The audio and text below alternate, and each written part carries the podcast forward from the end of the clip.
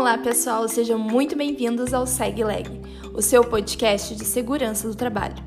No episódio de hoje, vamos falar sobre acidente do trabalho, de forma simples e sem enrolação, se bem que é meio difícil para o pessoal do direito, né?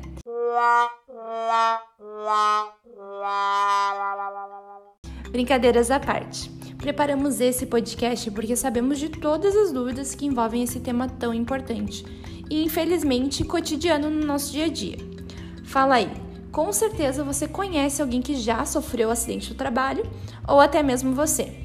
Então vem com a gente. Eu sou a Patrícia e comigo estão Carlos Fabiano, Daniela, Marino e Moisés.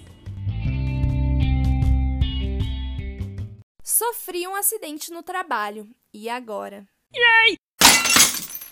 Inicialmente, então, uh, para os nossos ouvintes entenderem qual é o conceito do acidente do trabalho e como que ele vai, então, se caracterizar. O acidente do trabalho é o que ocorre pelo exercício do trabalho a serviço da empresa, com o segurado empregado, trabalhador avulso, médico residente, bem como o segurado especial, no exercício de suas atividades, provocando lesão corporal ou perturbação funcional que cause a morte, a perda ou redução temporária ou permanente da capacidade para o trabalho. Contudo, para que ocorra o acidente do trabalho, ele deve ocorrer no ambiente de trabalho ou no exercício do mesmo. Deverá haver o nexo causal. E eu te pergunto então, como que é, quais são os tipos do acidente de trabalho? Ah, temos alguns tipos de acidente de trabalho como o acidente típico. Esse é o típico acidente mais comum que acontece no, no local de trabalho. Uh, esse tipo de acidente é aquele que acontece dentro da empresa, em horário de trabalho, ou que acontece enquanto o trabalhador está realizando algum tipo de função ou ação que esteja relacionada ao trabalho em si. Ah, tá. Então pode ser uh, o funcionário ele está dentro da fábrica, ele pode cair da escada ou daqui um pouco está tá manuseando alguma máquina e ele for atingido por alguma peça. Então, esse é o caso típico, né? Que é, ocorre dentro mesmo da empresa, dentro da fábrica, né? E isso, então, que caracteriza o trabalho típico, o acidente isso. de trabalho típico. Isso mesmo, isso mesmo.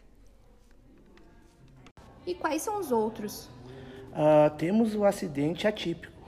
Uh, o acidente atípico são as doenças ocupacionais, as quais não decorrem necessariamente das atividades exercidas na empresa, mas têm relação com as condições e o ambiente em que o trabalho é desenvolvido. São mais difíceis de serem identificadas porque o nexo causal tende a ser mais sutil e comprovação mais delicada. Ah, essa é o caso daquela famosa hérnia de disco, né? Pelo excesso de peso que a gente faz durante uma determinada atividade laboral mesmo, ou até mesmo pela atividade repetitiva, né? A tendinite no braço. Isso mesmo, isso mesmo. E temos ainda o acidente agravantes. Esse tipo de acidente é mais delicado e complexo que os outros. Acidentes de trabalho. Agravantes são acidentes que não são responsáveis por um dano significativo e efetivo, mas que tenham contribuído para o dano agravando o problema ou a doença anterior. Vamos explicar então. Digamos que um trabalhador tenha dificuldade de locomoção e, ao sofrer um acidente, perca de vez a capacidade de locomoção. E esse é um acidente de trabalho agravante, ou seja, que agrava uma doença ou um problema já existente. Ah, tá. Mas e se eu me acidentar indo ou voltando do meu trabalho? É considerado acidente de trajeto, por exemplo? Era considerado acidente de trabalho, mas após a reforma trabalhista, o tempo despendido entre a residência até a empresa e vice-versa deixou de ser considerado como tempo à disposição da empresa, passando a não ser mais responsabilidade da empresa o que acontecer com o trabalhador. Portanto, se o trabalhador sofrer qualquer tipo de acidente durante o trajeto, esse não será considerado como acidente de trabalho, mas sim mero acidente. E se esse acidente acontecer durante o horário de almoço, por exemplo, como que funciona? Bom, o acidente ocorrido na hora do almoço, ele, ele, também é considerado um acidente de trabalho, obviamente, visto que o horário do almoço faz parte da jornada de trabalho do empregado. Ah, entendi. E quando não será considerado acidente do trabalho? Bom, quando o empregado sofre um acidente em razão de sua participação voluntária em alguma atividade em seu tempo livre, por exemplo, sem qualquer determinação de seu empregador, é o caso de que não é considerado um acidente de trabalho. Como nas horas de lazer, nas, prática, nas práticas esportivas, neste caso, não se enquadra em acidente de trabalho. Sim, a legislação ela traz uh, algum conceito? Sim, existe a Lei 8213 de, de 91 que dispõe sobre os planos de benefícios da Previdência Social.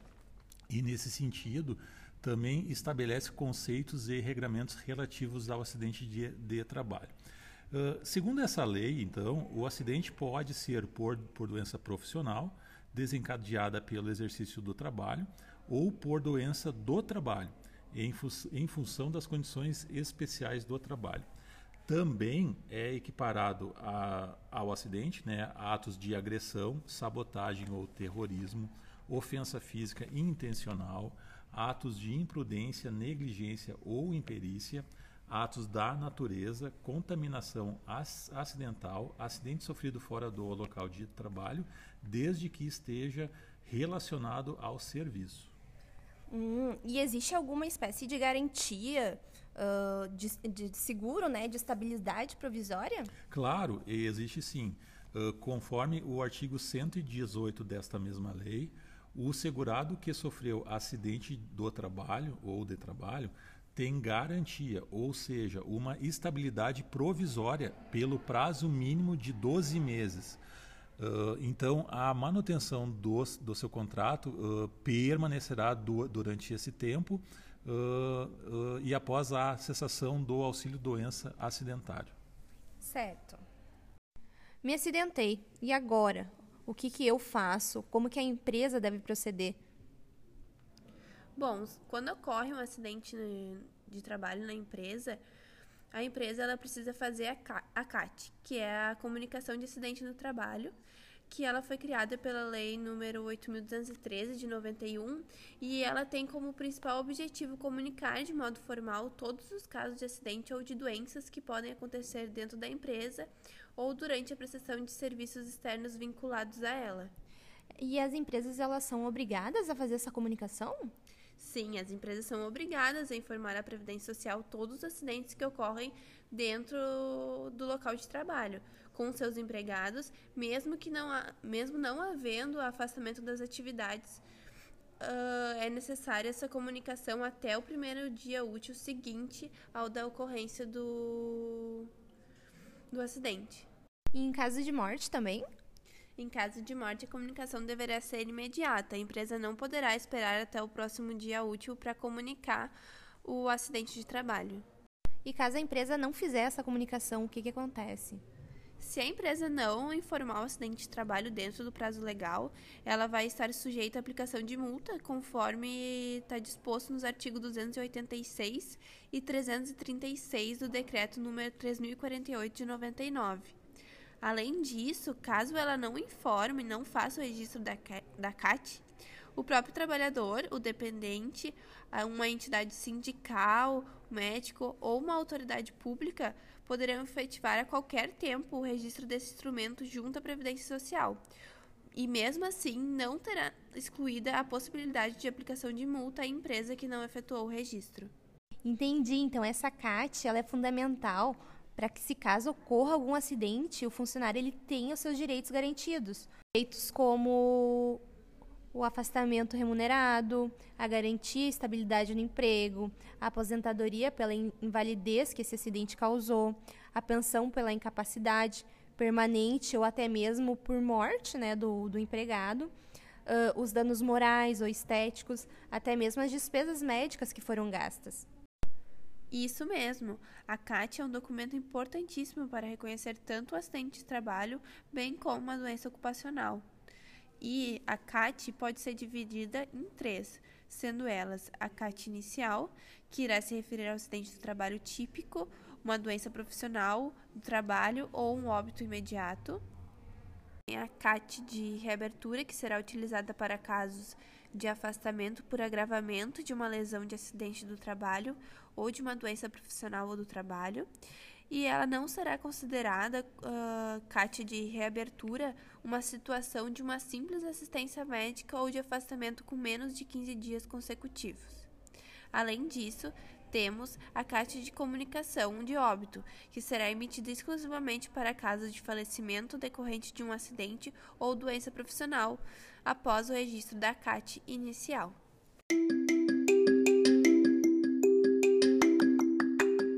E é isso, pessoal! Esperamos que vocês tenham gostado de ouvir o nosso episódio. Já aproveita e segue o podcast do SegLeg aqui no Spotify. Nós gostamos muito de produzir esse conteúdo para vocês já dá uma conferida também nos próximos episódios. Até porque, já que não nascemos herdeiros, o trampo é dobrado.